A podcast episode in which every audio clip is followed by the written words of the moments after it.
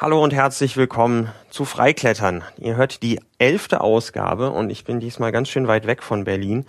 Ich bin nämlich in Dahn und sitze neben Heinz Illner. Hallo Heinz. Hallo Martin. Grüß dich. Ich hatte gerade äh, das große Vergnügen, mit dir hier eine Runde den Dahner Felsenwanderpfad, Wanderweg zu laufen. Felsenpfad. Felsenpfad. Ja. Äh, und mich hier so ein bisschen umzugucken, den roten Sandstein das erste Mal richtig zu sehen. Ähm, vielleicht fangen wir da an.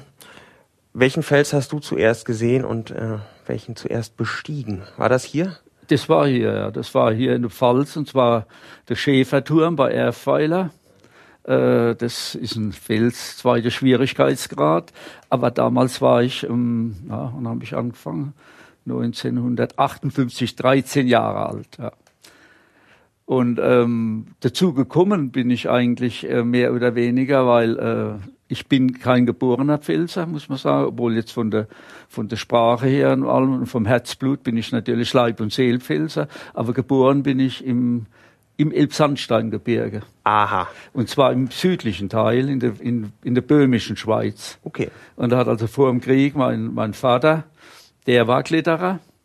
Und dann nach, nach dieser Vertreibung waren wir erst im Hessischen angesiedelt, da oben am Edersee in der Gegend. Ja. Und kamen dann Anfang der 50er Jahre in die Pfalz. Und da hat mein Vater in Ludwigshafen, also das ist von hier na, 60, 80 Kilometer weg, ja aber 80 Kilometer, das war zu der damaligen Zeit eine, eine halbe Weltreise. Und da hat mein Vater damals, der war Gebäudereiniger und nach dem Krieg, da sind die ersten Kaufhofgebäude da mhm. entstanden. Und da hat er mal beim Fassadenreinigen einen äh, eingesehen, der hat Kletterpatschen angehabt. Und damals hatten wir diese äh, zum Teil Kletterschuhe gehabt mit ähm, mit diesen Hanfsohlen. Ja, ja. Auch, auch im Sächsischen ja. zum Teil. Und der hat das sofort hat gesagt, das, du hast die Kletterschuhe an. Ne? Ah. Und das war ein Pfälzer Kletterer. Das war einer, der hier in der Pfalz schon aktiv war, der Erstbesteiger war, der Lothar Fuchs hieß, er war Fuchse langsam, war ein ganz langer Kerl. Und er hat dann zu, zu ihm, zu meinem Vater gesagt, was, wo, wo kommst du her? Er sagt, von drüben, Elbsandstein, du wusste, wir haben hier Felsen in der Nähe. Mhm. Und schwupp, also das, von dem Gespräch, das, das habe ich dann nur vom Erzählen später, ja. von meinem Vater natürlich gehört, ähm, der hat uns dann halt hier runtergeführt. Das heißt, geführt damals, es hieß Zug, nach Anweiler fahren, mit dem Zug erstmal von Ludwigshafen. Das haben uns die Freunde, die dort in der Gegend gewohnt haben, dann abgeholt, rauf, Asselsteinhütte. Asselstein ist der größte, ist unser Hauptfelsen hier. Ja. Also wenn man sagt, sächsischen Falkenstein, mhm. dann ist das hier der Asselstein wesentlich kleiner, aber immerhin markanter Fels mit sehr viel Ruden.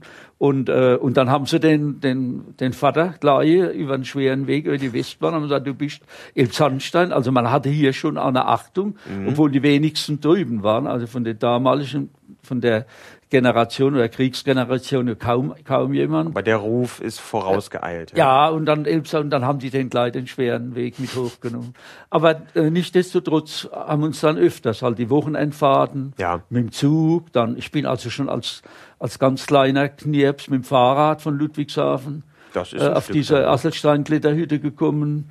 Und, und dort habe ich dann natürlich die die Leute, da habe ich so jemand wie jetzt der, der Udo Daiger, der jetzt der langjährige Kletterführerautor war, die habe ich das erste Mal getroffen und war schon als äh, jung, junger Kerl total begeistert natürlich von den Typen, von den Stories naja. und so. Und da habe ich dann natürlich Blut gegangen. Asselstein ist nichts für dich natürlich noch nicht. Dann kam es zu diesem, zu diesem Schäferturm ne, mm, als, okay. als ersten Felsen. Ne. Aber dann reden wir jetzt so über ja, frühe 60er wahrscheinlich, wenn du da selber hingefahren das war, bist. Das war ja Ende 50er, so, so mit, mit 14, 15, ja. frühe 60er. Das waren ja. die 60er Jahre. Da war dann äh, die Zeit Fahrrad. Ja. Und äh, waren wir noch in der Schule, dann nach der Schule oder freitags oder wenn mal ein Tag frei war, mhm. auf die Fahrräder und dann zumindest ein bisschen Richtung Asselstein, Asselstein Kletterhütte, das war unser Quartier. Ja. Den damaligen Wirt, den haben wir dann natürlich auch gekannt, dort konnten wir übernachten.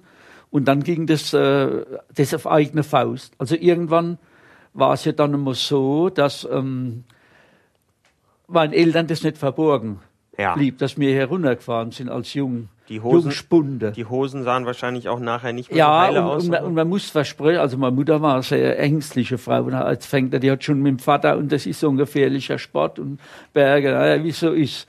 Äh, also, aber ihr versprecht mir, ihr klettert ja doch nicht da, wenn mm. ihr da nun erfahrt. Ne?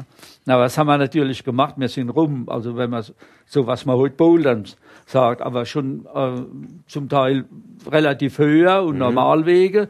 Und äh, also mein, mein Vater, der da ein alter Fuchs, ein ganz feiner Kerl war, äh, der hat mich eines Tages, wie wir mal wieder mit der Räder unterwegs waren, hat er mich geschnappt. Und er hat gesagt, du geh mal mit kurz in den Keller, ihr fahrt jetzt nachher fort. Ich gebe dir jetzt ein Päckchen. Da war Seil drin. Aha. Er hat gesagt, ich weiß, dass ihr klettert, ich kann mich noch erinnern. Mhm. Und das mit einem Versprechen, aber dann sicher, so wie ich das gelernt mhm. habe. Dann sichert euch, und, und das haben wir dann gemacht. Und dann haben wir natürlich auf eigene Faust. Ja. Da, weil wir haben vorher schon ohne Seil, da sind wir durch Solo den Normalweg auf der Asselstein hochgeklettert. Mhm. Und zum Teil mussten dann wieder runter. Also wenn ich als heutiger Sicht sehe, da läuft man schon äh, ja. kalte Buckel runter, äh, was man da in seinem jugendlichen Leichtsinn äh, zum Teil getrieben hat. Ne? Na gut, mit 15 hat man da eine andere Einschätzung. Äh, da gab, also da war ja dann in der Zeit Klettern hier schon, naja, bestimmt nicht so wie heute etabliert, aber man ist ja schon eine Weile unterwegs gewesen. Was war denn so der Stand der Kunst bis dahin und was, wann, wann ging es hier in der Region eigentlich los? Ja, äh, also ich, wir haben ja damals mitgekriegt, also die, die Leute, wie jetzt, die zum Teil heute noch leben, wie Hans Laub, dass das, dass da so ein paar Könige unterwegs sind, die also äh, Erstbegehungen machen und Schwerklettern. Wir haben uns zunächst mal auf die, äh, halt auf die, auf das Entdecken der Felsen, auf die Normalwege. Und da haben wir, es gab keine Literatur noch nicht. Mm. Da gab es gar nichts. Das waren nur Erzählungen. Ja. Es gab einen Führer von 1937 und der war aber vergriffen, da konnten wir mal reinschauen und dann haben, äh, dann, dann wusste man noch nicht viel in ja. der Zeit. Aber man hat dann die, äh, wie gesagt, die, die damaligen Akteure, die haben wir dann ja persönlich kennengelernt. Und da hat man dann ja schon mitgekriegt, äh, dann ein bisschen später, dass also schwerer, dass es um Erstbegehungen äh, geht, dass es also nicht äh, jetzt nur diese harmonische Szene war, die sich in der Asselsteinhütte abends getroffen hat mhm. und dann einer getrunken hat oder im, im Sommer dann um Lagerfeuer oder sonst was gesessen hat, sondern dass es da auch um äh, einige neue Routen und wie haben sie es gemacht, dass das schon auch dann Eifersucht und gestritten wurde. Mhm klar am Rande mitbekommen. Und aber so richtig äh, losging oder, oder mit der Klettergeschichte habe ich mich dann erst in der Zeit, als hier der, der Haken, der sogenannte Hakenstreit stattfand. Ja. Da haben wir auf einmal mitgekriegt. Also das war, ich war mehr oder weniger ein ja, Gelegenheitskletterer, habe damals ja auch schon Familie gehabt, junge Familie in der Zeit und äh, schon oft unterwegs, die Felsen gekannt, die, die, die Standardwege gemacht, aber dann hat man gesehen, ah, jetzt kommen da Leute, die sind, die sind aber wesentlich besser. Also ja. zum Beispiel als, äh, ich weiß noch, mein, mein Bruder war damals sehr viel in der Gegend aktiv und er hieß auf einmal über den Ludwigshafener äh, Alpenverein oder über einen Kletterkurs, äh, da ist jetzt eine Familie aufgetaucht, die Familie Güllich, Aha. Und die, äh, und die Jungs, die sind ja, das ist ja unglaublich, das was, mhm. was die machen, wie die, wie die hochklettern. Und, äh, und die, die hat man dann natürlich, äh, also die Familie und, und, und, und die Jungs, also persönlich den, den jüngeren Bruder vom, vom Wolfgang, der ja mit 14 abgestürzt mhm. ist beim Soloklettern,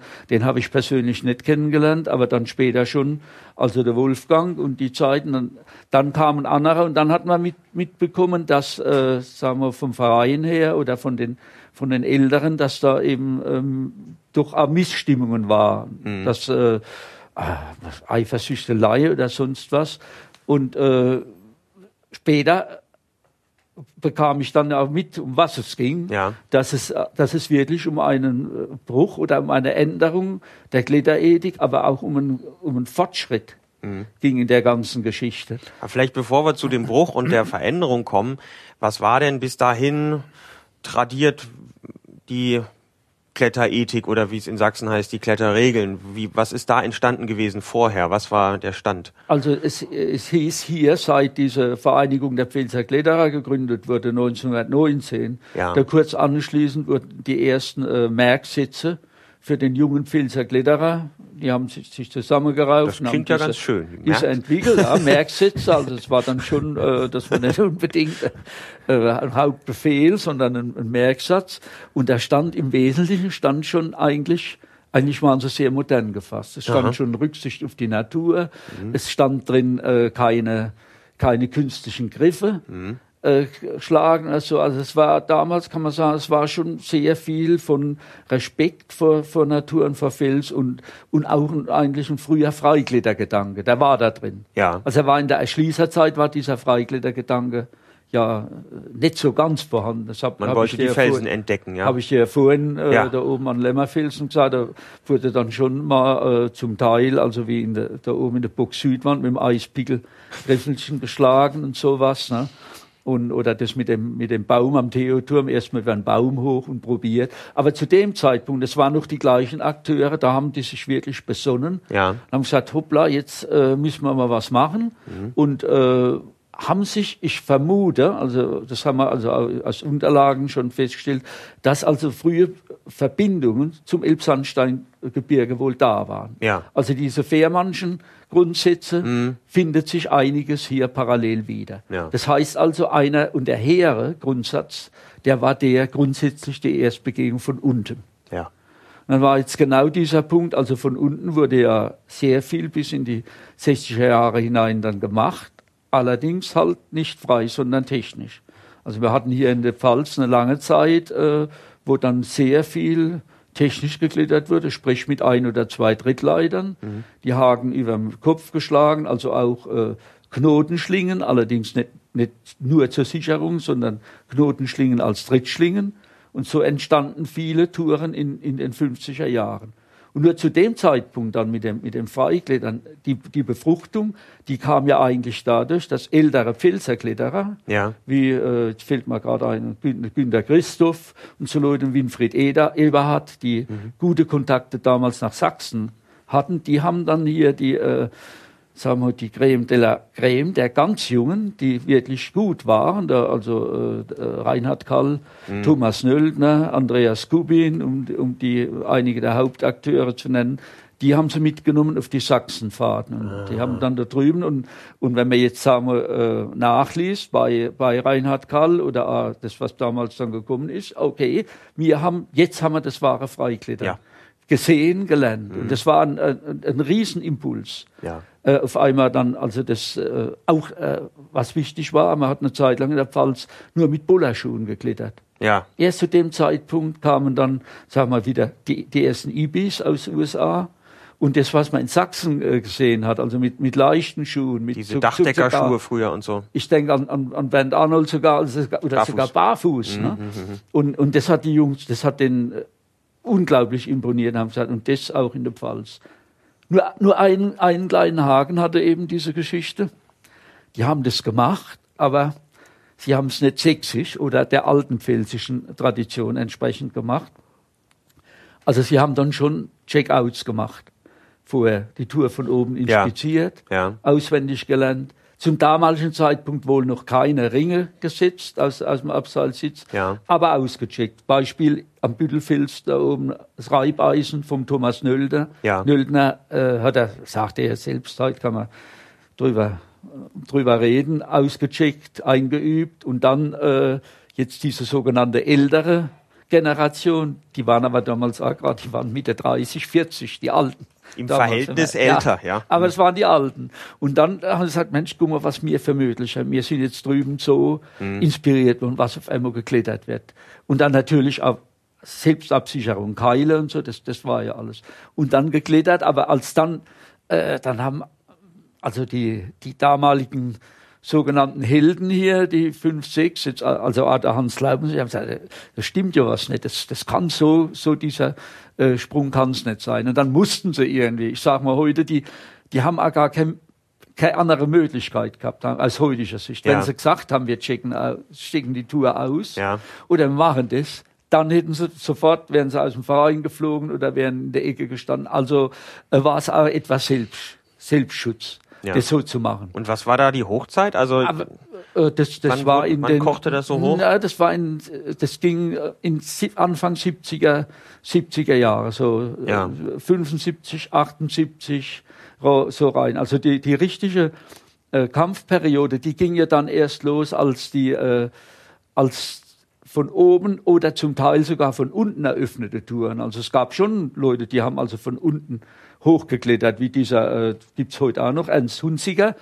Der hat seine Touren von unten gemacht, hat mhm. halt äh, Knoten vielleicht zum Halten gesetzt, so wie man heute im Skyhook ja. hängt, den Dannenring geschlagen. Andere haben allerdings auch schon von oben Ringe ja. gesetzt. Also was man heute klassisch Sportkletter so ist es, was, heute, was heute, heute eigentlich übliche Praxis ist. Äh, der Knackpunkt, wir sind jetzt voll im Hakenstreit, aber macht ja nichts. Nee, Komm mal, so war ja angekommen, ja. Ähm, Knackpunkt war eigentlich dann, dass ähm, dass die, die Jüngeren oder einige der Jüngeren dann gesagt haben, wir müssen jetzt auch die Alten, die alten äh, Klassiker, die technisch mhm. begangen wurden, freiklettern, was an sich ja eine tolle Sache, tolle Als Idee war. in Ordnung, ja. Aber wir müssen es sicher machen. Mhm. Das heißt, es wurden dann auch Ringe versetzt oder Ringe oder weniger Haken, als nachher Ringe drin waren, zum mhm. Teil, zum Teil mehr. Und da war so klassische Geschichte am Rödelstein, Oliverweg. Und das haben, das haben sich natürlich dann äh, die Älteren auch nicht mehr bieten lassen. Und dann kam es zum Raussägen, zum Abbauen von Touren. Und äh, daraufhin wurden dann von der äh, sogenannten Outsider, die äh, einige der, äh, der Sportkletterer, der neuen Freikletterer, haben sich dann Outsider genannt und, und haben dann natürlich auch mit es, es haben beide Seiten mit großen Geschützen aufeinander rumgeballert. Ah. Äh, die haben dann, mh, hm, also die Alten haben gesagt, ihr Feiglingskletterer, ihr braucht zu viel Ringe und so weiter. Und die und die Jungen haben dann natürlich ewig gestrige. Dann wurde auch manches, wurde äh, gerade in dieser, war ja große Umbruchszeit damals. Das ja. war ja gesellschaftlicher Umbruch, war sowieso da. Auch die, noch, ja. Das mhm. kam dazu. Die Jungen haben dann gesagt, ah ja gut, die Alte, jetzt gucken wir, das ist ja alles, das ist ja zum Teil auch so halb faschistisches Gedankengut, was da, und das haben sich natürlich von den älteren Freigeistern äh, die auch nicht bieten lassen. Also mhm. es hat, äh, die Stimmung in dem Gebiet, die war also wirklich, ums Mitglieder oder Deutschland, die war am Arsch. Mhm. Da war wirklich, es, es war nicht schön. Und das haben wir, also ich habe äh, mein Vater, der ist damals, der war Mitglied in der, in, bei der Pfälzer Kletterer, der ist ausgetreten. Der hat im Detail gar nicht so mitgekriegt, er hat nur mitgekriegt, das, was früher war, äh, das ist im Moment nicht mehr. Und das ist, es ist eigentlich ganz schlimm, was hier passiert. Und äh, das lief so einige Zeit parallel nebeneinander her. Und äh, zu dieser Zeit sind allerdings dann, äh, es sind auf die, die zweite Generation Freiklettern, will ich mal sagen, das sind die, äh, sind heute, also von der ersten Generation sind ja heute auch noch viele aktiv. Ja. Und auch hier aktiv. Und diese zweite Generation, äh, da zähle ich dazu, da Hans-Jürgen Krohn, äh, Roland Petrovecki, und so, die haben äh, das schon, die waren jetzt von dem direkten Streit nicht so belastet. Den Streit übrigens, den hat man dann doch beendet. Also man hat sich irgendwann verständigt. Mhm. Unter anderem hat auch der Richard Gödige, der hat ein bisschen sich, sich eingemischt von oben. Die haben schriftlich und Konferenzen haben stattgefunden und, und so. Und dann hat man gesagt, ja, also wir äh, müssen jetzt das mit dem absägen. Das schadet uns allen. Das, äh, das ja. stellen wir mal ein, das Wechselseitige. Zumal äh, parallel dazu noch diese ganze, in der Zeit dann, äh, sagen wir Anfang der 80er, diese, diese Umwelt politische Seite dazu kam. Ja. Also nicht umweltpolitische, sondern diese äh, Radikalisierung bei einigen Naturschützern, die dann auf einmal angefangen haben, das Klettern als, ähm, sagen wir, als willfähriges Opfer zu sehen, als Ersatz für die mangelnden Erfolge, die man meinetwegen damals in Wackersdorf oder sonst wo gehabt hat, dass man sagt, da war Stadtbahn West und so, mhm. und die ist gebaut worden, und da sind einige natürlich aus der, äh, aus der Ecke, ein Gedankengut, dem ich persönlich eher zuneige. Also ich möchte ihn nicht in eine Kiste äh, schieben, aber äh, da ist viel dann jetzt, also in den Klettergebieten, da wird ja auch Natur zerstört, unter anderem von Kletterern. Und es, kann, es können sich die Wanderfalken nicht richtig ansiedeln, mhm. die rein wollten. Und das war auf einmal hat man im Gebiet mehrere Konflikte. Ja. Und äh, nochmal so ein Druck von außen. Erstens mal dieser, dieser Druck von außen, dieser Sperrungen, die damals ja überall, also ich denke Nordrhein-Westfalen war ein großes mhm. Ding. Es, es war das, äh, das baden-württembergische Biotopschutzgesetz, wo auf einmal da drüben alles zuging.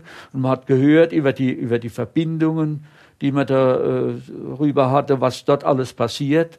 Und äh, das Ganze hat dann da dazu geführt, dass man doch ähm, mit der zweiten Generation Sportlehrer also das war dann die Zeit, muss ich sagen, da, da war ich aktiv. Ich bin äh, 82 eingetreten bei den Filzerkletterer, habe ähm, viele, viele gekannt über die ganzen Jahrzehnte lang, mhm. die ich im Gebiet unterwegs war und ähm, und dann, äh, dann war dieser Konflikt da. Und äh, ich habe dann, dann haben sie einen Pressewart gesucht bei der PK und haben gesagt, ah, der Heinz Illner, der hat schon öfters mal bisschen war 200 Mal auf dem Asselstein und da in der Zeitung was und über die alpinen Dinge, ab und zu mal in der Vorderpfalz was geschrieben oder wo man in Amerika unterwegs war. Oh, der, da haben die äh, einige von der, von der PKL gesagt, der Ilner, der hat der hat Pressekontakte, denn der wird Pressewartner. Dann habe ich halt, wusste gar nicht, was auf mich zukommt. er oh, okay, muss ein bisschen was schreiben, ja. so, äh, so ein Mitteilungsheft und vielleicht ja. mal mit der Zeitung Kontakte und, und sonst was. Und äh, kann mich noch gut erinnern, das war mitten in der Magnesia-Auseinandersetzung. Aber haben, ist da jetzt dann der Hakenstreit schon beigelegt oder sind wir da nee, noch? Nee, wir sind noch, wir drin. Sind noch drin. Das okay. ist Ende, Ende eigentlich, der, also ah, okay. es ist, okay. Ende der Streit. Ja, okay. Die, ähm, also der, der, der abgesägt wurde nicht mehr zu dem mhm. Zeitpunkt. Aber man ging sich aus dem Weg. Man mhm. hat also die Seite oder die und auch die die junge, die neue Sportledergeneration, die wurde von den von den Älteren, der jetzt der Pfälzerkletterer, mhm. nicht akzeptiert. Also man hat eigentlich nicht miteinander gesprochen. War so eigentlich eine ganz komische Sache. Und dann, mhm. dann kam aber diese Sache jetzt, die bin jetzt da in das Persönliche gekommen. Wie, ja, ja, klar. Es spielt insofern eine Rolle, weil äh, das Thema Magnesia war ja dann auch noch ein Zankapfel. Ja. Magnesia im roten Sandstein. Und, äh, und ich, ich habe meinen ersten äh, paar Tage Pressewatt gewählt worden und da hat der Andreas Kubin, der war ja dann, äh, der war Bergsteigerredakteur, ja, mhm. bis, bis jetzt vom Jahr. Und ähm, der hat dann äh, der wurde angezeigt wegen Magnesia-Benutzung in der Pfalz und musste von München zum Gerichtstermin nach Pirmasens. Wegen angezeigt, na gut. Ja, und, äh, und, der, und äh, Ne, das war nicht nur das, das Anzeigen war, glaube ich, nach, kriege ich nicht mehr so ganz zusammen, aber er hat, zumindest der Auslöser war im Bergsteiger ein Artikel, Schilder liegt bei Schindhat. Schindhat ist hier mhm. der zentrale Ort, Bärenbrunner Tal, und Schilder, und da ging es um das Magnesia-Verbot, was damals die Pfälzer Kletterer bei der Bezirksregierung erwirkt hatten. Das Magnesia war offiziell verboten. Aber und das hat der Kubin, der hat immer, glaube ich, Chemie studiert, er hat es mit einer als der ersten rausgerückt, die haben äh, das falsche, die falsche Substanz verboten. Die haben äh, äh, Magnesiumoxid verboten und, und im Beutel ist ja Magnesiumcarbonat. Ja. Ah, das praktisch, ich, ja, dann ist ja. Ja, ja und, und, und so, dann musste er dann, ja, aber das war der Zeitpunkt, wo ich als, als haben gesagt, du musst jetzt was dagegen schreiben. Der hat jetzt uns und die ganze Gegend und der hat, äh, der hat sich genüsslich darüber ausgelassen. Äh, klar, hätte ja. ich auch gemacht an seiner Stelle. Ja. Und, und das war dann, war mein erstes Ding, dass ich dann im Bergsteiger mal die Sicht der Hiesischen, weil die, die Sicht der Älteren, die waren, die wurde überhaupt nicht mehr veröffentlicht dann mhm. in, der, in der Bergpresse und draußen, da war nur noch jetzt Freikletter in der Pfalz und, und wie das entstanden ist, das war, das war mir dann schon ein Herzensanliegen, aber fair. Und Bergsteiger hat auch die Gegenstellungnahme und seitdem bin ich auch mit Kubin in Kontakt. Wir haben uns persönlich eh nie, nie was gemacht und äh, haben, wir haben aber dann in der ganzen Geschichte diesen, diesen Arbeitskreis Klettern Naturschutz dann gegründet, weil es an der Falkenfront dann geschippert hat. Da ging es also rundum. Mhm. Was Kletter, ist das für ein Arbeitskreis? Äh, Kletterverbote äh, zuhauf. Dann wollten sie die ganzen Felsen zumachen und dann äh, und dann haben wir uns ähm, gefunden. Hat ein, ähm, ein, junger Mann vom DRV, der Jürgen Leonhardt, der heute auch noch aktiv im, im, im DRV ist, hat gesagt, wir müssen uns zusammensetzen und zwar mit allen Beteiligten, also die Naturschutzverbände. Mhm Ah, die, und, und ich habe großen Wert darauf gelegt, müssen, es müssen die Sportbilder, und zwar die Leitbilder, die Top-Leute, Weil die Älteren waren ja schon in der Kletterszene eigentlich ziemlich out. Und man hat damals, da kamen die, die Kletterzeitschriften raus, das erste Boulder als erstes und dann, dann später, also die äh, äh, Wolfgang Kraus hat geschrieben im äh, Alpin-Magazin noch, mhm. später, später dann kam 89 äh, Rotpunkt und so weiter. Und da waren, waren nur dann die Jungen drin und das war, und die Jungen, wir, wir haben uns ja hier gekannt oder wir haben sie angesprochen, die waren ja zum Teil hier aus dem Danatal oder aus Anweiler und die waren sofort bereit und gesagt, wir sitzen zusammen, wir müssen, sonst kriegen wir über uns, dass wir uns hier, hier zerstritten sind. Die anderen kommen aus, die machen uns hier das Klettern kaputt. Und dann haben weder mir noch ihr. Und das war mit der Auslöser für die, für die Gründung dieses Arbeitskreises. Wir haben uns mal privat getroffen zunächst, in kleinem Rahmen und dann äh, drüben auf der Ludwigshafener Hütte am Reinigshof, gerade hier über den Berg. Seid ihr auch zusammen klettern gegangen oder mhm. war das? Dann sind wir auch zusammen klettern gegangen. Und dann kam, ähm, also zunächst ging es ja um die, wirklich um die Politik, dass mhm. man dann, dass die Kletter die Kletterer sich mal wieder zusammengefunden haben und die äh, und wer dabei war, war natürlich die, ganzen, die ganze Naturschutzseite. Und siehe da, es war auf Naturschutzseite. Damalig war, also paar, zehn Jahre vorher war der BUND gegründet worden. Oder erst, erst aus äh, waren es normale Bürgerinitiativen, dann BUND. Und da war einer mit der guten Kletterer, äh, der war äh, BUND-Mitglied. Ich war übrigens auch im äh, in dem Bereich engagiert gegen die Südpfalz-Autobahn und so und immer mhm. auf Umweltschützerseite mit unterwegs. Und man hat dann auf einmal gemerkt, wo man dann sich äh, getroffen hat, also auch mit der, wirklich mit den Vogelschützern, mit den, mit den jungen Kletterern, ja, wir sind überhaupt nicht weit auseinander. Wir waren sogar sehr, sehr dicht beisammen und haben dann die ersten, also einen, ich weiß nicht, es war wahrscheinlich der erste Arbeitskreis Klettern und Naturschutz in Deutschland, 1988. Äh, mhm. Den haben wir hier gegründet und haben äh, überwiegend die Sache mit dem Wanderfalken dann besprochen. Was für Felsen werden gesperrt? Wie läuft das da wer, jetzt? Wer beobachtet? Mhm. Also wir haben damals schon, und das findet heute noch statt, uns im Herbst getroffen immer.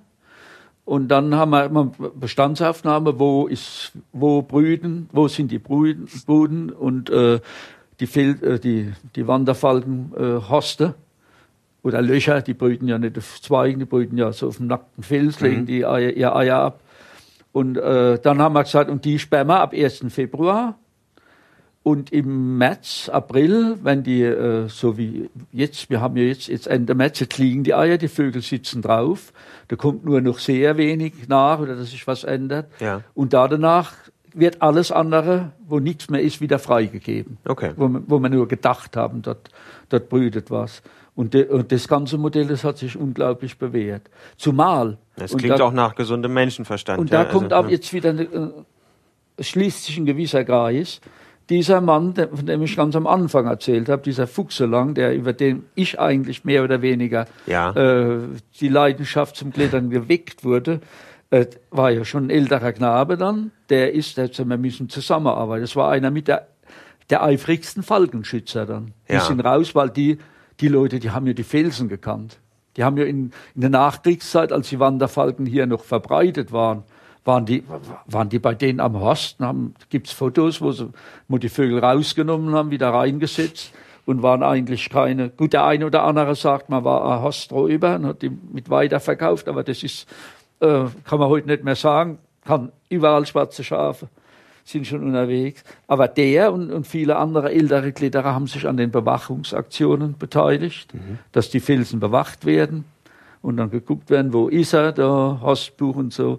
Und das hat der ganzen Sache natürlich, das hat die glaubwürdig gemacht. Ja. Und, äh, und vor allen Dingen haben sich die, äh, es war ja am Anfang eine vollkommen private Geschichte.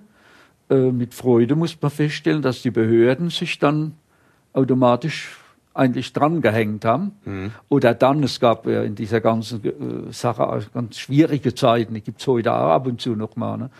Äh, aber dann im Endeffekt die Behörde gesagt hat, das ist unser Konzept eine Pfalz. Und das beruht zum Großen und Ganzen auf freiwilliger Basis. Es ist eine offene Geschichte. Es ist also kein Verein, der Arbeitskreis. Da haben wir von Anfang an Wert drauf gelegt. Also diese, diese Aufnahme, also vereinsunabhängige, reine Sportkletterer die, kein, die müssen rein, die waren mit dabei. Zur Folge hat es gehabt, dass die natürlich innerhalb von zwei Jahren waren die alle Mitglied im Verein der Pfälzer Kletterer. Praktisch. Und nach und nach hat sich, hat sich natürlich dieser Verein dann weiterentwickelt ja. und äh, äh, ist, sagen wir heute, das, was er ist hier. Also das heißt, wir haben hier ein schönes Konglomerat aus ja, einer Fortentwicklung des Kletterns, Streit um Haken, Magnesia, Naturschutz, insbesondere dem Falken und dann führt diese ganze Gemengelage zu der heutigen Regelung. Das ist eigentlich ganz spannend. Ja, es ist ein, ähm, ein Prozess, der aber, es geht ja immer weiter. Es ist jedes Jahr ein bisschen was anderes und unterdessen sind Uhus hier, es sind Kohlgraben, es sind noch... Äh, Wirklich Kohlgraben? Ja, ja. Das ist ja toll. Die sind seit ein paar Jahren, also diese, diese Felssperren aus äh, äh, Gründen des Artenschutzes, wie Sie jetzt sagen, das ist nicht nur wegen Wanderfalken, das ist ist Uhu. Seit, seit dem letzten Jahr waren, waren auch Uhu-Boden. Ja. Und, und das Ganze, und, und der, der Raum fürs Klettern, der ist ja nach wie vor da, weil viele der Felsen, du hast ja heute gesehen, ja. wo wir rumgelaufen sind, es ist ja hier ein riesiges Felspotenzial. Vielleicht gehen wir ja, da, das ist auch ein gutes Stichpunkt, vielleicht gehen wir da mal eins weiter. Wir reden hier so ganz selbstverständlich über die Pfalz oder auch Südpfalz. Was versteht man denn unter dem Gebiet, mal so jetzt für den Laien gesprochen? Von wo bis wo redet man über insbesondere Südpfalz, das Klettergebiet. Was gehört da rein? Also das, das, das Hauptklettergebiet oder ähm, so wie man ich gehe immer nach den, sagen wir, wie haben die ersten Kletterführer ausgesehen, die ja. dann nach dem Krieg raus, die, die damals äh, Hans Laub federführend gemacht hat und die Leute. Und da ist im Wesentlichen zunächst das Gebiet südlich des, äh, der jetzigen B10. Mhm. Also das heißt, der Fluss Gweich, der rausgeht, dann B10 bis Pirmasens und das eigentlich bis zur französischen Grenze. Okay. Wobei sich jenseits der französischen Grenze, also im Elsass und in Lothringen, setzt sich das Felsgebiet ja fort. Dort mhm. stehen ja auch Felstürme und äh, hat sich unterdessen eine eigene Kletterethik äh, entwickelt, aber äh, das ist im Großen und Ganzen das Gebiet. Es hat sich unterdessen natürlich erweitert. Es ist nördlich der äh, der B10, da stehen auch noch ein paar Felstürme, aber da ist, sagen wir, die, die Boulder-Ecken, die sind meistens dort, auf den höher gelegenen Bergen, weil dort ist sehr viel ganz fester Buntsandstein, ja. Blöcke, sehr viel mehr. Und auch äh, an der, am sogenannten Haartrand, zur Rheinebene zu, mhm. wird in Steinbrüchen geklettert unterdessen. Aha. Was ah. dann von uns aus natürlich auch äh, positiv gesehen wird. Ja. Dort sind Trainingsstellen äh, entstanden und äh, Dort äh, kommen, sagen wir, die Leute, die jetzt heutzutage in, in Hallen, in Ludwigshafen oder Mannheim oder wo anfangen, ja. die gehen als erstes, sagen wir, nach Gimmeldingen in Steinbruch. Mhm. Und dort haben wir aber schon auch die Infos hängen über, über Naturschutz, über Kletterregeln, wie mhm. geklettert wird, was, sich, was alles mit den, mit den Haken und Ringen, wer der verantwortlich und so auf sich mhm. hat. Und äh, das ist eigentlich eine gute Sache, ne, weil es mh, hm, so als Einstieg dann für hier runter in die doch ernstere Welt der großen Felsen, der bewachsenen ja. Felsen, wo das dann ein ganz anders traditionelles, gewachsenes Ledergebiet ist. Ja. Also natürlich ist das jetzt schlecht äh, mit Sprache zu beschreiben, aber die, die Felstürme, die man hier sieht, haben ja so einen ganz eigenen Charakter, diese teilweise sehr, ja, interessanten, vielfältigen Formen und äh, Muster, die man da drin hat, die Gibt's natürlich in Sachsen auch mal, aber das sieht doch hier echt ein bisschen anders aus. Ist so richtig rötlicher Fels. Ist das, kann man Sandstein alle so in einen Topf werfen oder ist das hier eine besondere Sorte? Ist das weicher oder härter als in Sachsen oder wie sieht das aus? Ist es auch unterschiedlich vielleicht?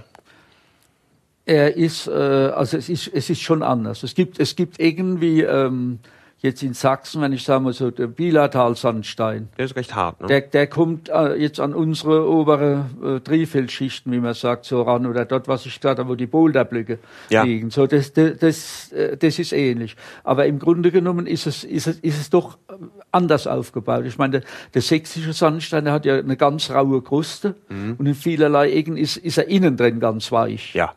Bröselt dann so aus. Und hier ist es, hier haben wir also harte Schichten Mhm. Und die wechseln sich mit Weichen ab. Ja. Also es ist durchaus, es ist vielleicht deswegen, dass das Gebiet noch so erhalten ist, weil es durchaus nicht, äh, es, sehr vieles, was man hier sieht, ist natürlich klettermäßig oder äh, für, fürs Klettern uninteressant. Ja. Oder es geht gar nicht, weil wieder zu viel weiche Schichten, weil es sehr, sehr bewachsen ist. Und ähm, insofern aber Sandstein ist halt, äh, sagen wir mit der, gerade was Reibungsklettern und so angeht, oder man, diese tollen Kamine wie in Sachsen, die haben wir nicht. Ein Vergleich hinkt, hinkt ohnehin, weil drüben ist also ein Felspotenzial, das ist äh, fast hundertmal so viel wie hier. Mhm. Und wenn man sagt, wir haben hier freistehende Felsen in der Pfalz, circa, circa 80 und äh, sind es drüben schon mal 1000. Bei uns, gut, bei uns darf man an Massiven klettern. Ja. Ist oftmals sogar das Gestein etwas besser. Ja. Es hat übrigens erst nach dem Zweiten Weltkrieg richtig angefangen, dass die Massive erschlossen wurden. Vorher wurde hier auch nur an den, an den freistehenden Felstürmen geklettert. Aber äh, insofern mh, hm, kann man es nicht vergleichen. Aber in vielerlei Ecken, es, es gibt ein paar Sachen, sogar jetzt, sogar nördlich dieser Route fällt mir jetzt gerade ein, am, bei Leimen, da gibt's gibt's eine Felsgrube, da, dort ist es wirklich ähnlich wie im Bielertal. Da sind so, so, so Eisenplatten auch dran wie da. Ah ja, das ist Und so einige, einige Dinge, wo man sagt, ah, das ist jetzt sächsisch. Ja. Aber du merkst schon, dass man, also wir, wir schauen sehr viel, also zumindest die Traditionalisten, wir schauen sehr viel rüber auf nach Sachsen und, und, und die Freunde, äh, es kommen auch viele hierher. Ja. Unser, unser Kletter, unser jetziger Kletterführerautor, der letzte Kletterführer auf Panico, mhm äh, der Jens Richter, ja. äh, dem seine Wiege stand in Königstein am Fuße ja. des Pfaffensteins. Also auch er. Die Sachsen infiltrieren hier wirklich ja, alles, ja. Wir, also, sie haben uns, gut, ein bisschen was haben sie auch von uns gelernt. Das wollen wir doch mal und, hoffen. Und wenn es Wein trinken ist, ne? also, Stimmt. Na, Wein, Elbewein muss vielleicht nicht unbedingt. Ähm, aber vielleicht noch ein bisschen mehr so zur Kletterei hier im Gebiet. Also man kann sich gut vorstellen, Erschließungszeit, da sucht man sich die alte Wege, wie sie dann drüben heißen, oder den, den Normalweg hier auf die, äh, auf die Türme. Was ist, was ist typisch fürs Gebiet an Kletterei? Also hat, ist es, was, was ist ein häufig anzutreffender Charakter? Hat man viel Plattenkletterei? Ist es viel Verschneidung oder Risskletterei? Also wo, wohin geht's so häufiger? Also es ist schon, äh, sagen wir, äh, das Klassische war Kamine, Risse, mhm. Wände. Und jetzt ist also äh, die, die ganze moderne Zeit, die mhm. ist ja in, in, in, in Wände eingestiegen, wo man damals gar nicht dran gedacht hat. Also schon feine Waben, haben wir sehr viel Waben, mhm. Wabenkletterei, kleingriffiges und da äh, und, und natürlich jetzt auch die, die, die, die Überhanggeschichten. Gibt's hier also, ja ganz schön viel, ne? Sein ja, also solche Sachen wie jetzt, äh, dass man früher gedacht hat, am Rätselfels, äh, da ist eine riesige Höhle, dass das mal so da, das Highlight gibt, wo die Leute hinpilgern und dann, äh, wo dieses Gamba ist und das Zeug und an den Dächern dort äh, rummachen. Da hätte man früher überhaupt nicht hingedacht. ne? ja. Aber im Grunde genommen gibt's von allem etwas. Aha. Muss man sagen, in der Pfalz gibt's wirklich von allem etwas. Und das jetzt nicht nur äh, darauf bezogen auf die Art der Kletterei oder auf das, was, was die Felsen machen, sondern auch äh, für die für die Intention des Kletterers, der herkommt. Also sowohl, sowohl der, der Sportkletterer hm. findet bis zu den fast höchsten Schwierigkeitsgraden alles und, und ebenso der Traditionalist. Also diese, diese langen Normalwege, die äh, zum Teil, mh, hm, jetzt gerade vorhin gesagt, jetzt der Büttelfels, diesen Holderweg, der hat ein Sternchen im Führer, das ist ein, ein mittelalpines Unter, äh, Unternehmen für jemand, der jetzt also das vielleicht als Vorbereitung für einen kleinen Alpengipfel ja. nimmt oder sowas, oder ein Asselstein-Normalweg, wenn man den durchklettert und klettert nicht eben nur ein, ein Seillängen-Dinger, dann sind es schon äh, drei, vier Seillängen-Touren. Ja oder man klettert diese, äh, die klassische Himmelsleit am Heidenpfeiler. Das ist dann schon äh, 70 Meter oder sowas. 70, 75 Meter und drei richtige, schöne, schwere Seillängen hintereinander her. Und das sind so die, das sind so die Highlights. Ich habe im, im letzten Jahr jetzt gerade an dem, im, im Glastal hinten bei Erfweiler, das sind auch große Südwände, gibt's mhm. viele Klassiker. Und da habe ich vom, so einen Redakteur vom Klettermagazin, äh, getroffen und mit seinen Freunden da. Und da war der eine Freund von ihm, der war ja der ganz begeistert mit den modernen Mitteln, ne? mit Satzkeile und Frenz, kann man diese diese Routen, die zum Teil sehr gefährlich waren oder schlecht abgesichert, die kann man heute top absichern. Hm. Die werden geklettert, wenn da jemand Spaß dran hat, und das merkt man, haben sehr viele Spaß dran. Ja. Letzter Zeit. Gut, nicht der Diggeran, der Diggeran, der kommt schon aus den Hallen ja. auf, auf Sportkletterseite, aber äh, die Klassiker und haben hier auch eine, wirklich eine relativ tolle Szene junger Leute, die Gipfel sammeln, die die, die Klassiker klettern und die wirklich ein Auge drauf halten, dass man sie nicht grob, grob verändert. Ja. Sprich also zu, viel Zusätzliches rein macht dann sicher, dass man schon selbst gefordert ist. Ja. Und was hat, also hatten wir vorhin schon kurz, als wir unterwegs waren, was hat man für Erfahrungen gesammelt mit Friends, Keilen und wahrscheinlich früher Hexcentrics und so? Der Sandstein verträgt das hier gut oder weil die, die wiederum jetzt sind wir dauernd bei Sachsen, aber die haben da ja nur ihre ganz strengen Regeln und kein Metall da irgendwo, sondern nur Knotenschlingen.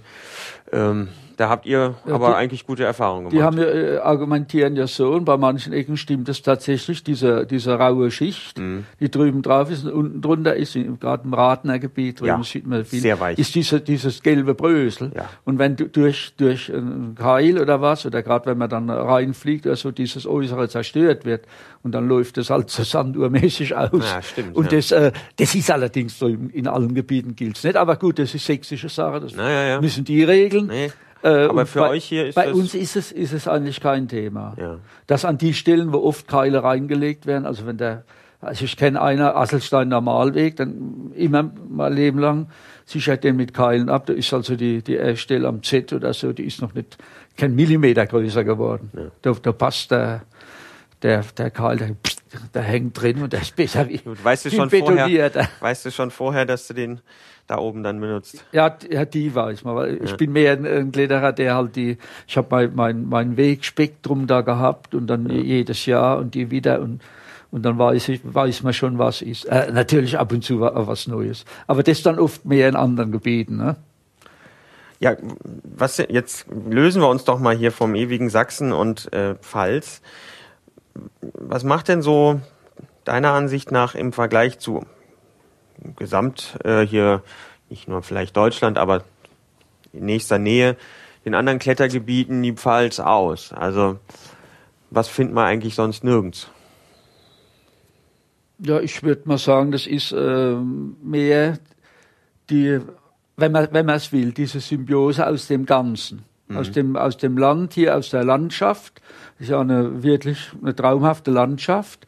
Es ist diese mit dieser Nähe zu Frankreich drüber, der, ähm, sagen wir, der Lebensstil, der hier gepflegt wird, auch von, in Verbindung auch mit dem Wein. Falls ist Weinland, an der Hart wachsen die Reben und man sieht von dort aus schon die, Fels, die, die Felsen. Und ähm, das mögen so diese, diese Dinge sein, ja. diese, diese Vielfalt. Also wenn jemand jetzt wirklich was Spezielles sucht oder er wird mal, äh, das hat man übrigens mal, ich glaube, Wolfgang Güllich, wie wir uns äh, schon ewig hier mal unterhalten haben, äh, hat gesagt, ihr werdet, ihr werdet jedenfalls nie die Probleme kriegen, wie zum Beispiel in Fränkischen, also wo sehr viel, wo fast jeder kleine Quackenklitter geeignet ist. Ja. Ne, da, da, geht, da geht viel mehr. Und hier habt ihr diese natürliche, dass der Fels nur bedingt an gewissen Sachen geeignet ist. Aber trotzdem, ich meine, wenn man das Ganze so sieht und das annimmt, sagt, es, es ist hier eine gewisse natürliche Grenze gesetzt, kann man das ja durchaus auch akzeptieren. Weil wir haben damals an diesen großen Auseinandersetzungen, als die, die erst begehen, gesagt, ja, was wollte er schließlich noch alles zubohren? Oder wollte er dann, äh, wir können hier nicht aus jedem Fels eine Kletterhalle machen. Das, das Problem ist auf natürliche Weise kommt das schon gar nicht zustande. Ja. Weil wir das Potenzial in der Art nicht haben. Und wir haben, und wir haben darüber, was natürlich auch Prädikat dieser Landschaft ist, wir haben Null Zonierung, außer den Klettereinschränkungen jetzt, die über den Arbeitskreis Kletter Naturschutz gehen. Und zwei, drei Felsen haben wir freiwillig gesperrt. Das Chantari-Türmchen, weil das wackelt oben. Ja, Hat man gut. von sich aus gesagt, sperren wir, ja, das, das äh, muss nicht noch runterfliegen. Und bei, bei, hier, eins ist nah an der Wohnbebauung, haben gesagt, die Wege nicht mehr. Haben wir keinerlei offizielle Einschränkungen. Ja. Es darf im Grunde genommen, kann jeder das machen, was er will. Er kann klettern, wo er will nach außen gesehen. Also diese Einschränkungen, die sollen von innen kommen. Die sollen wir hier wenn man das Ganze mal akzeptiert. Mhm. Und, das, haben, und das, das Gefühl habe ich jetzt, äh, das akzeptieren auch sehr viele und die lieben es auch. Es gibt Menschen, die hassen die Pfalz. Die kommen hierher, die kommen einmal und sagen, sind die bescheuert. Das ist so lauter Schrott, da ist nichts. Also ich habe hab schon gehört, oder ihr seid blöd, warum bohrt er nicht da den, den Filzen komplett ein? Wir gehen lieber ins Ilz. Also man hört äh, das so und so.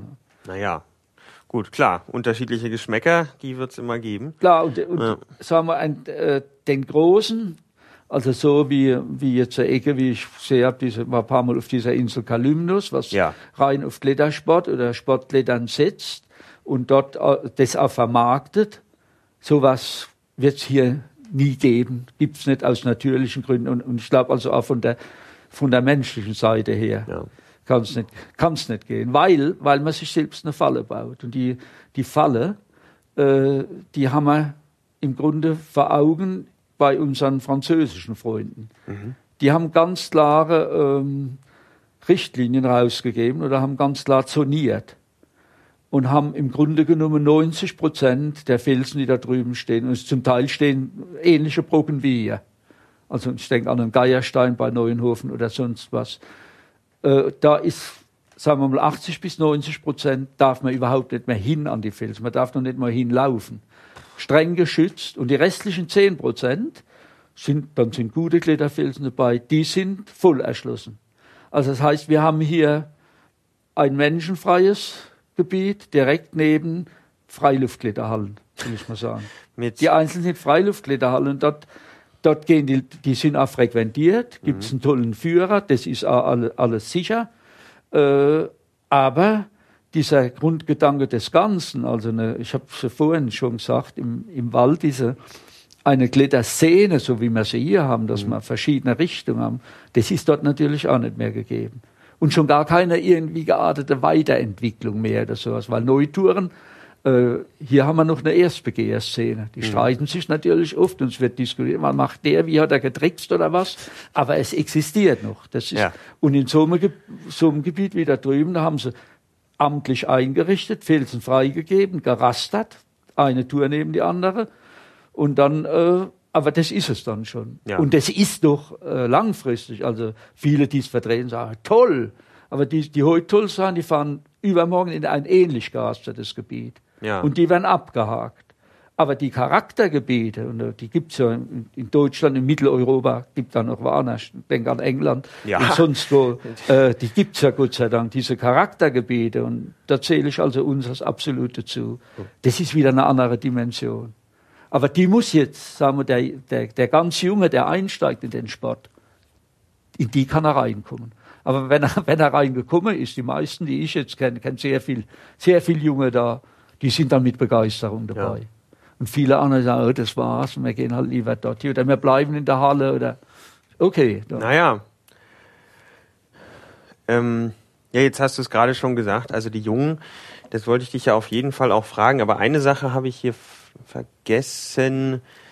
Wenn man mal irgendwie nach Klettergebiet Südpfalz sucht, dann kommt der Bärenbrunner Hof als Name was ist das eigentlich? Das ist ein Gasthaus und traditionell Treffpunkt der Kletterszene. Ja, ist äh, also ein, ein, ein Bauernhof, mhm. Mennonitenhof ursprünglich. Die sind dort äh, aus Frankreich ja im 1800 so und so viel hier eingewandert, beziehungsweise also drüben rausgeworfen wurden. Und der, der ist seit, seit Jahrzehnten in, im Besitz der Familie Gut, auch die jetzigen Eigentümer, die zwei Jungen sind noch gut. Und schon in der, in der Anfangszeit, also in der Pionierzeit, haben dort hinten in dem Bärenbrunner Tal die Ludwigshafener Kletterer ihre Hütte gebaut. Also die ah. haben zuerst haben sie, das war natürlich Übernachtungsort, ja. dort im Heu. Mhm. Äh, die Bauersleute, die waren offen den Kletterern gegenüber, die damals also aus den großen Städten kamen. Die kamen aus die Pirmasenser Kletterer, Ludwigshafen, Landau und so weiter. Und ähm, dann hat man die Hütte gebaut und war schon damals der enge Bezugpunkt. Dort waren die, die Versammlungen von Kletterern. Und das hat sich gehalten, wenn man jetzt, also Reinhard Kall liest, unterwegs ja. nach Hause, ja, mhm. Bärenbrunnerhof, ist ein gewisser, ist, was weiß ich, unser Gral. Also ich, ich liebe ihn auch, wenn wir dort sitzen. Also wir haben vielleicht schon zu hoch gejubelt an einem schönen Frühlingswochenende. Ja. Da, da, kann man gar nicht mehr rein ins Tal, weil alles voll sitzt.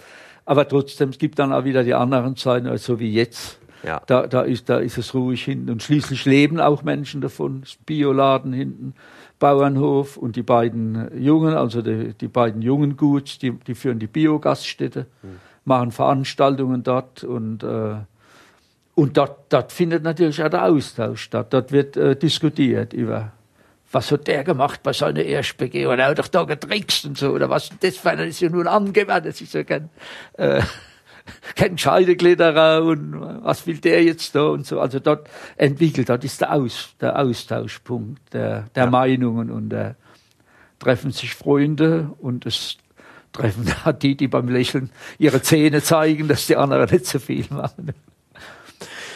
Das heißt so ein bisschen der I-Zeltplatz äh, hier. Der genau, Region. das ist der. Es gibt so äh, hat ja jedes Ledergebiet mhm. seine, also jedes ähm, Traditionsgebiet, jedes richtiges und der, das ist einer der wirklich zentral, wenn nicht überhaupt der zentrale mhm. Platz, weil der Zeltplatz halt auch hinten dran. Übrigens ein Zeltplatz, der, der auch toleriert wird von den Behörden hier. Das ist kein offizieller Zeltplatz. Mhm. Dürfte eigentlich im Biosphärenreservat hier, was wir sehen, gar nicht sein. Aber das ist okay, das wissen alle und das wird auch, der wird in Ordnung gehalten und ja. ähm, läuft absolut super. Vielleicht äh, können wir ja noch ein paar, paar Tipps sammeln für Gebietsneulinge. Also wir haben, äh, ich glaube, man kann sich jetzt schon so ein bisschen vorstellen, was einen hier erwartet. Äh, den Treffpunkt in der Mitte kennen wir jetzt. Man kann sich vorstellen, was für ein Fels einen hier erwartet. Vielleicht ganz praktisches. Also die Pfälzer Kletterer haben eine, haben eine Webseite. Ja. Da kann man sich in, insbesondere ja. informieren über die äh, Sperrung, was die Brut, Falkenbrut angeht. Es steht noch viel mehr, also steht im Grunde genommen fast alles drin. Da steht mhm. Klettergeschichte, da steht vieles drin von dem, was ich jetzt geplaudert habe. Es, äh, es ist eine Tourendatenbank drin, eine komplette. Klasse. Also wir haben hier alle Touren, die im Führer, das hat, also das gibt's auch kaum, äh, dass ein, ein Kletterführerautor, also in dem Fall jetzt Hans-Jürgen Krohn und die mitgearbeitet haben, eine Peter Weinrich, die auch übrigens alle im Vorstand des Vereins sind, mhm. das der Öffentlichkeit so zur Verfügung stellen. Mhm. Das steht drin, äh, die, die, die Wertungen, die äh, halt auch Tipps und aktuelle Veranstaltungen sowieso. Und das lohnt sich also, wenn man ins Gebiet geht, erfahren sollte, mal vorher wirklich da reinzuschauen. Ja und empfehlenswerte Kletterführer jetzt so der letzten Zeit? Was also es ist jetzt der aktuelle Führer ist der Panico-Führer von Jens Richter, mhm. ein paar Jahre alt. Das ist allerdings ein Auswahlführer. Ja.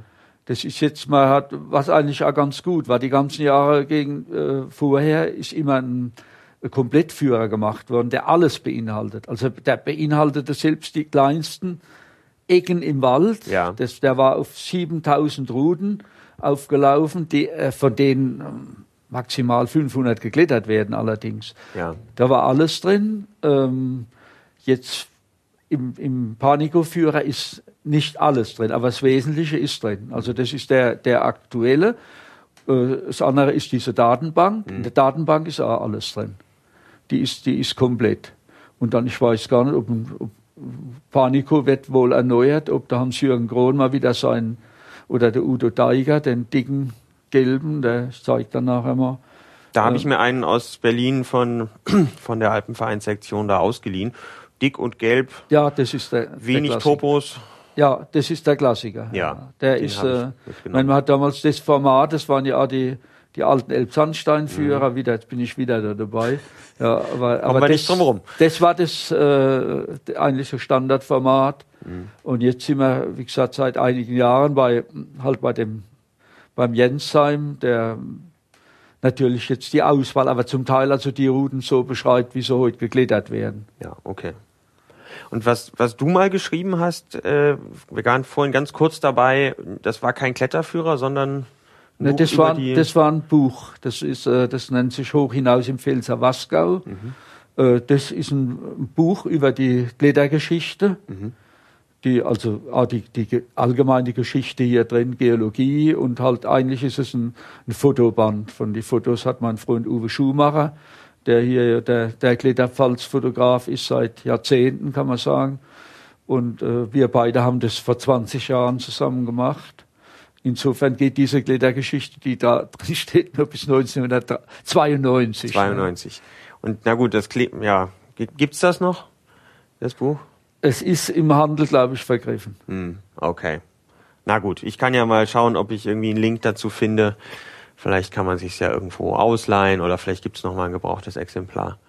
Ich kann dir weiterhelfen. Oder so. Ja. Na gut, jetzt für auch ja, ja, für genau. Zuhörerinnen und Zuhörer. Ja, und da mal, na, ja, ja klar, das ist also hoch hinaus im Filter. Was zum Teil wird äh, da auf diesem bei eBay oder sonst ja. diesen Buchdingern ab Manchmal und zu angeboten. Mhm. Ja, Mensch, äh, haben wir denn noch irgendwas Zentrales, was hier das Gebiet angeht, ausgelassen? Oder was, was dir einfach besonders Spaß macht hier an der Gegend? Ja gut, ich sehe es jetzt halt unterdessen, weil bin jetzt auch nicht mehr der, der stärkste Kletterer. Also wenn es jetzt warm wird, so ein paar Dinger noch, äh, noch nachsteigen. Also ich habe vor, vor sechs Jahren mal einen schweren Unfall gehabt, allerdings beim Radfahren und seitdem ein bisschen Eisenstäbe im Kreuz. Und ähm, seitdem habe ich die schweren Sachen nur noch nachgestiegen. Mhm. Sowieso. Aber die Normalwege jetzt, oder wenn es dann warm ist, so an, es gibt also wirklich nichts Schöneres dann an den, diesem Sandstein, äh, Sandstein dann hinzugreifen, ja. wenn, er, wenn er warm ist. Mhm. So bei uns, wo, wo ihr jetzt seid in der Nähe, da unten da ist diese Rumbachplatte bei, äh, bei Rumbach, wenn da dann die Sonne reinscheint und man läuft diese Platten hoch, dann, mhm. das ist einfach toll und das möchte ich auch nicht missen. Das ist für mich ein Teil äh, absolutes Lebenselixier. Das hält mich noch einigermaßen, der Jugend kann man nicht mehr sagen, aber, aber wie gesagt, am, am Leben und, äh, und dann das Ganze in, ähm, was man empfehlen kann, wenn einer jetzt nicht nur hierher kommt und aufs Klettern fixiert ist, dass man sehr viel kombinieren kann. Wir haben hier ein, also ein, ein super Radwegesystem. Ja. Alles vernetzt. Man kann, äh, was ich oft mache, das ist also leichtes Klettergepäck, das Fahrrad und dann mal hier ein paar Filzen Enchainment-artig da mit Fahrrad. Enchainment, ja, so heißt das. Heißt, äh, verketten. Ne? Ah, alles klar. Das haben doch die, diese großen Alpen, da, die drei großen Nordwände hintereinander gehängt. Stimmt. Und, das, das so kann man hier dann auch machen, mit, mit dem Rad, ja. äh, Felsen, man kann Themen, das haben wir vor zwei Jahren mal gemacht, haben wir Thema. Es gibt mehrere Teufelstische. Wir, unser Thema sind die Teufelstische. Unsere Fortbewegung ist by fair means. Mhm und äh, kleine Kletterausrüstung und alle drei Teufelstische sind das oh. Programm dieses Tages. Die Route wird ausgesucht und also wir waren, die alle dabei waren, waren sehr viel Jüngere dabei. An dem Abend waren wir absolut happy. Na, das wir hatten ein Thema, wir haben Landschaft, wir haben Klettern, Radfahren, Geselligkeit. Und de, äh, also diese Dinge, die muss ich mal sagen, muss jeder selbst wissen, wie er einen Weg zum Glück findet. Ne? Aber die kann ich absolut empfehlen. Ja, also das, das können wir doch als, als Empfehlung für den Schluss nehmen. Ähm, ja, dann sage ich ganz äh, herzlich vielen Dank für deine Zeit, für die Tipps, für, für die Wanderung. Und ja, ich hoffe, dass hier mal sich ein paar auch aus dem Norden hin verirren. Und von meiner Seite vielen Dank fürs Zuhören bei Freiklettern und nochmal vielen Dank, Heinz. Okay, ich bedanke mich bei dir. Hat viel Spaß gemacht. Alles klar. Tschüss.